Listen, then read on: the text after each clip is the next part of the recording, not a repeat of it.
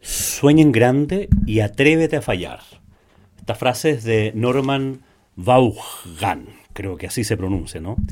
Sueña en grande y atrévete a fallar. ¿Qué significa eso? Que en realidad si uno camina siempre sobre seguro, tienes muchas probabilidades de no equivocarte, pero probablemente el logro de tus metas será más limitado. Si no hay riesgo, no hay éxito. Piénsalo así. Sueña en grande y atrévete a fallar. ¿Y qué pasa con eso? ¿Y, y por qué mm, parto con esta frase en este podcast, en este episodio? Porque quiero hablar de los quiebres de stock. Bienvenidos al podcast de ventas B2B, a nuestro episodio número 063, donde vamos a hablar de los quiebres de stock. ¿Qué es un quiebre de stock? ¿Y por qué se produce un quiebre de stock? Un quiebre de stock es cuando hicimos una promesa de ventas y cuando llegamos a materializarla, nos encontramos con que no hay mercadería. No está la mercadería que nos comprometimos o que nos vamos a comprometer. Por distintas razones.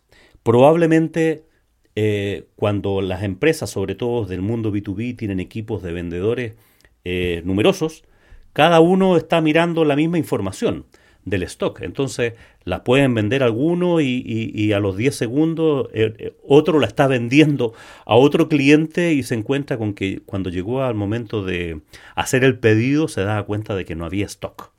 Gran problema, grave problema, pero happy problem, o sea, es un buen problema. Lo que más les cuesta a las empresas es vender. Sin duda, lo que más cuesta es vender. Entonces, cuando te- ti- tienes un problema de quiebre de stock, míralo así, tienes un happy problem. En, en estos tiempos hay un problema a nivel mundial de la provisión de productos por temas logísticos, por temas de precio, por temas de acceso a las materias primas, y este tema no se va a resolver, dicen por ahí, en, lo siguiente, en este año o en un año más, porque eh, este es un tema bastante complejo. Los, el valor de los fletes por las importaciones subió hasta cinco veces el valor que tenía antes de, de la pandemia. Cinco. Algunos me han dicho que le subió 10 veces y otro un día uno me dijo 20 veces. Me cuesta creerlo tanto, pero, pero de que han subido los fletes es enorme. ¿Y por qué? Porque había, hay escasez de, mm, de barcos. Hoy día hay em, fábricas que están produciendo eh, en- están teniendo problemas graves en su cadena de suministro para producir y después de producido para exportar. Y este está ocurriendo en Europa, está ocurriendo en Estados Unidos, está ocurriendo en Asia. O sea, sea de donde sea que tú tengas productos, eh, te vas a encontrar con problemas de suministro. Están hoy día muchísimo más caros y están problemas, todos con problemas de fabricación y de despacho. Así que yendo a la realidad, nosotros estamos aquí en Chile, pero esto está ocurriendo en todos los países del mundo, es que a los clientes hay que decirle, estamos con un problema de stock y estamos con mayores costos de nuestro producto. Cuestión que hace algún tiempo era difícil de decírselo a un cliente, hoy día ya se ha transformado en una práctica y claro, mal de muchos, consuelo de tontos, pero en realidad no hay alternativa, nadie está obligado a lo imposible. Entonces, ¿qué hacemos frente a, un problema de quiebre de stock? Vamos a poner en este caso un ejemplo, ¿no es cierto?, donde no puedes importar, no tienes stock de los productos porque el fabricante o el mayorista eh, está sin stock. Y esto ha pasado en los autos, ha pasado en, en todos los vehículos, ha pasado en, en algunas materias primas, ha pasado hasta en los chips, ha pasado con, con, em, con el acero. eh, y, y esto, como es un tema mundial, probablemente muchos de tus productos tienen esos insumos y como están desabastecidos no tienen cómo producirlo. Y en esas fábricas también se produjeron problemas, ya sea de tu, de tu proveedor o los proveedores de tu proveedor tuvieron algún problema de acceso a materias primas, tuvieron un problema de acceso a los suministros, lo que provocó una crisis en esta cadena de abastecimientos a nivel, a nivel mundial. Está ocurriendo en todas las industrias. Bueno, por otro lado, cuando yo le pregunto a los vendedores, oye, ¿cómo, qué, ¿cuál es el principal problema que tienen en tu empresa para que tú puedas vender más? Y lo que se repite en la mayoría de los casos es esta facultad, esta posibilidad de tener la tranquilidad de que lo que están vendiendo está en el stock suficiente. Claro, mirado desde la perspectiva del vendedor, eh, el stock debería ser infinito, o sea, siempre debería tener disponibilidad ese stock. Pero desde el punto de vista del empresario, desde el punto de vista del que define cuánto stock tener, siempre va a tener la cantidad óptima. La cantidad óptima a un nivel de demanda normal y a un nivel de aprovisionamiento también normal, de reposición de ese stock. En la medida que se vaya consumiendo, van llegando nuevas reposiciones. Entonces, las empresas hoy día ya han desarrollado modelos logísticos, modelos de aprovisionamiento, modelos de compra que les permite tener esa sincronía, cosa que se echó a perder durante estos, estos últimos dos años, ¿no? Y, y claro, están preparados para demandas normales en, en, periodos no normales, claro, de repente hay eventos que provocan que hay una sobredemanda y claro, happy problem, vendí todo lo que pensaba vender en seis meses, lo vendí en un mes, pero me quedé sin aprovisionamiento para los siguientes meses, porque hay un tiempo de fabricación y hay un tiempo de despacho, hay un tiempo de demora, más aún sumado a todos los problemas que tenemos. Entonces, ¿qué hace una empresa que, que está teniendo problemas de stock? Bueno, empezar a, a, a indagar distintas opciones. Una opción es para cuánto tiempo realmente te vas a estar sin stock y cuál es la promesa de tu proveedor de reaprovisionamiento. Si es uno, si son dos, si son tres meses o lo que sean, tienes una opción de ir a decirle a tu cliente, decir, mira, esta, esta venta que yo te había hecho, la cual estábamos conversando, no tengo esa disponibilidad y en algunos casos los clientes pueden esperar. Porque todos los clientes, todas las empresas hoy día están acostumbradas a que, a que esté ocurriendo eso. Entonces, si bien es cierto, no es deseable, pero es posible. Y, ya empieza a haber alguna costumbre en estos quiebres de stock. Entonces, paso número uno, renegociar tanto con tu proveedor como con tu cliente los plazos. De eso, y si eso es posible, eso, eso puede solucionarse y puede resolverse en un alto porcentaje de casos. ¿eh? No, no hay que entrar en esta, en esta cosa de de emergencia, ni, ni, ni, alucinar, ¿no es cierto?, de que, oye, voy a perder al cliente, etcétera, etcétera. Claro, es posible, pero es posible también que no, dado que los clientes no son personas desinformadas y le está ocurriendo también con otros proveedores. Por lo tanto, también los clientes han tenido que adaptar sus, sus plazos, su, su cadena logística también. Entonces, hay muchos casos en que se puede resolver. Hay otro caso, hay otra forma en que los eh, dado estos quiebres que hemos tenido en, un montón de industrias, hay, empresas que han empezado y han comenzado a desarrollar todo este concepto de la venta calzada. En el fondo, no comprar para stock, sino que comprar contrapedido. Eh, de tal manera de ajustar sus, sus plazos, ajustar su, sus, eh, sus stocks de acuerdo a al, al, mismo ritmo en que se va desarrollando la demanda. De esta manera no tienen incumplimiento y pueden hacerlo. Pueden tener eventualmente algún retraso por esto que hemos estado conversando, pero les simplifica mucho sus flujos. Y conozco varias empresas que hasta antes de la pandemia funcionaban con un cierto stock, con stock crítico y eso, y hoy día están funcionando con stock cero stock cero, de tal manera de no, de no crear problemas. De hecho, la industria, por ejemplo, en todas las industrias de maquinaria y de, automóviles y de, que, usan repuestos, uno, uno, de los costos importantes para los importadores era cómo tengo ese stock de repuesto. Y cambiaron a una lógica de tener un stock crítico, un stock mínimo, cambiaron a stock cero. Y cuando tienen que importar, cuando tienen una urgencia, importan de urgencia, incluso con fletes aéreos, con mayores costos, pero responden así a sus clientes, efectivamente a un mayor precio y a veces tienen que comerse, por decirlo así, alguna parte del margen, incluso a pérdida, pero eso es más barato que tener todo un stock eh, por muchos años que está ocupando un espacio físico, está ocupando seguros, está ocupando controles, mano de obra, o sea, sale bastante más caro al final. Eh, claro, uno puede ver la venta marginal, la venta de un producto, sin duda que tiene muchos más márgenes cuando tienes de stock pero el hecho de no tener stock te obliga a hacer esas cosas más heroicas, ¿no es cierto? Fletes aéreos y cosas de urgencia y pagas un sobreprecio. Pero ese mayor sobreprecio es menor que en definitiva el costo, el costo completo. Hay que hacer la ecuación. Hay que hacer la ecuación y ver también qué disponibilidades tienen, tienen tus proveedores. Otra forma de solucionar es que ese producto que tu, que tu distribuidor, que está ubicado, no sé, en Europa, en Asia, en Estados Unidos, te dice que no tiene stock, es posible que tú le puedas preguntar a otros distribuidores, a otros minoristas que están en otros países de Sudamérica o en otro lugar del mundo, quienes de ellos pudieran tener parte de ese stock y resolverlo. A lo mejor, probablemente no con los mismos márgenes que si te lo estuviera importando, lo estuvieras importando directamente del proveedor, pero si resuelves un problema y atiendes bien a tu cliente. O sea, puedes recorrer a otros eh, que son como tú, que están distribuyendo en otros países del mundo, si pueden tener algo de stock de eso que tú necesitas con tanta eh, emergencia. Opción número, ya no sé cuál ya, pero cuatro, pongámosle número cuatro, es que tú puedas comprarla a tu competencia. Localmente, ir a comprarla a la competencia, imagínate.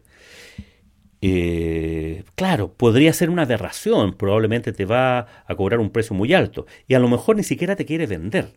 Porque en el fondo la posición tuya de, oye, ¿le digo a mi cliente que vaya donde mi competidor?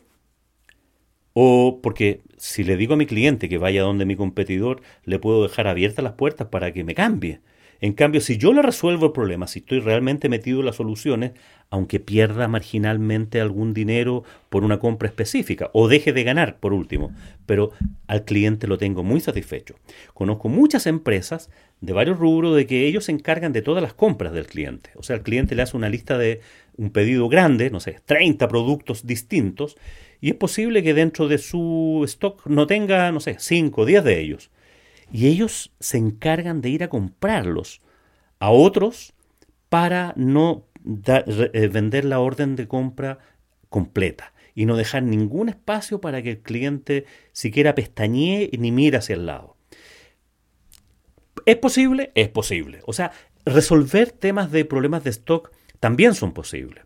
Conocí un caso la semana pasada de, de un cierto fabricante que les dijo a su cliente que el, producto estrella ya no lo iba a volver a fabricar porque eh, no le salía cuenta y, no tenía acceso a, seguir fabricando. Así que lo dejaba ahí que, no lo podía. Y este, y este cliente eh, lo tenía como distribuidor exclusivo. O sea, había un había una convenio de exclusividad. O sea, yo no podía comprar de otra marca mientras tuviera este, este proveedor eh, proveyéndome. Entonces, bueno, de alguna manera te sientes libre como para ir a vitrinear, ir a buscar otro proveedor de ese producto, aunque sea con otra marca. Y aquí viene un consejo clave para aquellos que son importadores y tienen em, eh, contratos de exclusividad. Desarrolla la marca de tu empresa local por sobre la marca que estás representando. Sin duda que existen esas marcas, ¿no es cierto?, a nivel global, internacionales, que te visten mucho. Y es cierto, puedes llegar a más clientes desarrollando esa marca, pero acostumbra a que los clientes te conozcan a ti como proveedor, de tal manera que en algún momento pudieras cambiar de alguno de sus productos, alguna de esas marcas, y para que, para que el cliente tuyo ya confíe en ti como distribuidor más que con las marcas que representas. Hoy día lo que viene dentro del envase es bastante más homogéneo, podría ser hasta commodity. Lo que hace la diferencia es la ventaja competitiva que tú logras crear con esa diferenciación de atender a esos clientes. Esa asesoría, la amplitud de stock, eh, el tener los repuestos, la, asistencia técnica que tú le puedas entregar, el acompañamiento, las formas de pago. O sea, hay un montón de elementos que puedes incorporar a tu, en tu propuesta de valor que hace la diferencia y te hace más competitivo, más allá del producto que estás representando que ese que, está dentro del, del, eh, del, envase.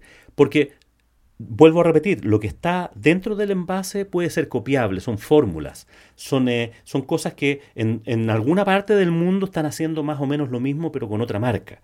Entonces, cuando tú te quedas tan pegado con una marca, que es relevante, que es importante que te abre puertas, llega un momento en que no te quedas con, no te quedas con plan B. Entonces, tienes que recurrir a planes B cuando, cuando un proveedor internacional te dice no voy a fabricar más de ese producto. No le estás siendo infiel, si es que vas a vitrinear porque vas a buscar un producto que él ya no está fabricando, que ya no te va a proveer y vas a ampliar tu portafolio o vas a reponer tu portafolio de productos y de tu oferta a tu cliente, dado que por eso tienes esos clientes, con otros productos, con otras marcas. Entonces, cuidado con, con, con quedarse tan pegado. Lo que no puedes es hacer es no reaccionar. O sea, planes hay. Renegociar con el cliente, mirar otro, otros, otros eh, distribuidores que pudieran tener stock, comprar a tu competencia, buscar otro distribuidor. Incluso podrías hacer, cuestión que también se hace, algunos clientes que le hayas vendido de ese producto y que a lo mejor ese cliente puede tener parte del stock. A lo mejor te resuelve en parte ese tema, a lo mejor compró más stock del que necesitaba y tú lo puedes recomprar para entregárselo a otro, a otro cliente, que no necesariamente es competidor de, de tu cliente. Entonces, hay que echar a volar la imaginación, hay que innovar, hay que darle una vuelta al tema y no quedarse pegado con que, oh cielos, ya estoy con problemas de stock. La mayor parte de los vendedores, como decíamos al principio, se quejan de que sus empresas para las cuales trabajan no siempre tienen los lo stock disponible. Aquí hemos puesto ejemplos de, productos importados, ¿no es cierto? productos que provienen de, otros de otros países, pero en algunos casos pueden ser perfectamente parte del proceso productivo de la empresa a la que tú trabajas. Y si esos problemas productivos también pueden ocurrir eh, quiebres de stock. O sea, en algún momento puedes no tener la suficiente disponibilidad para atender a tus clientes. Entonces, claro, si es, un proceso de fabricación, puede cambiar el tema, digamos, puede ser necesario hacer más turnos para duplicar la, la, producción, etcétera, etcétera. O sea, la gente que trabaja en las áreas de operaciones y logística puede y debe encontrar soluciones, de tal manera de que la venta, no, no, no perdamos al cliente. No perdamos al cliente. Y, tú también como vendedor tienes que tener tus planes B. Tienes que vender otras cosas de tu portafolio, de tus productos, entendiendo, entendiendo que estamos pasando por un periodo crítico en el suministro, en la cadena, en la cadena de valor de las empresas.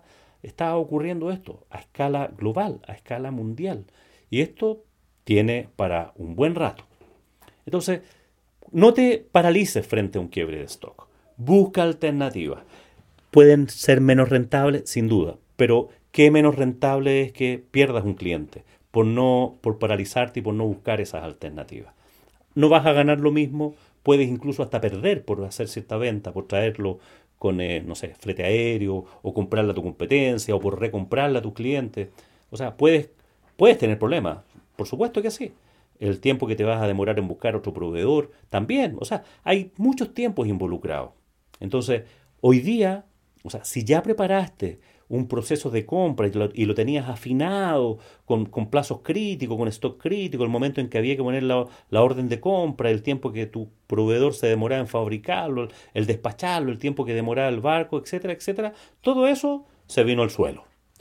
todo eso se vino eh, por, por, las razones que todos conocemos, ¿no? No voy, a, no voy a volver a hablar sobre eso, pero hoy día el mundo está distinto. Hay que ser flexible, hay que adaptarse a estos tiempos.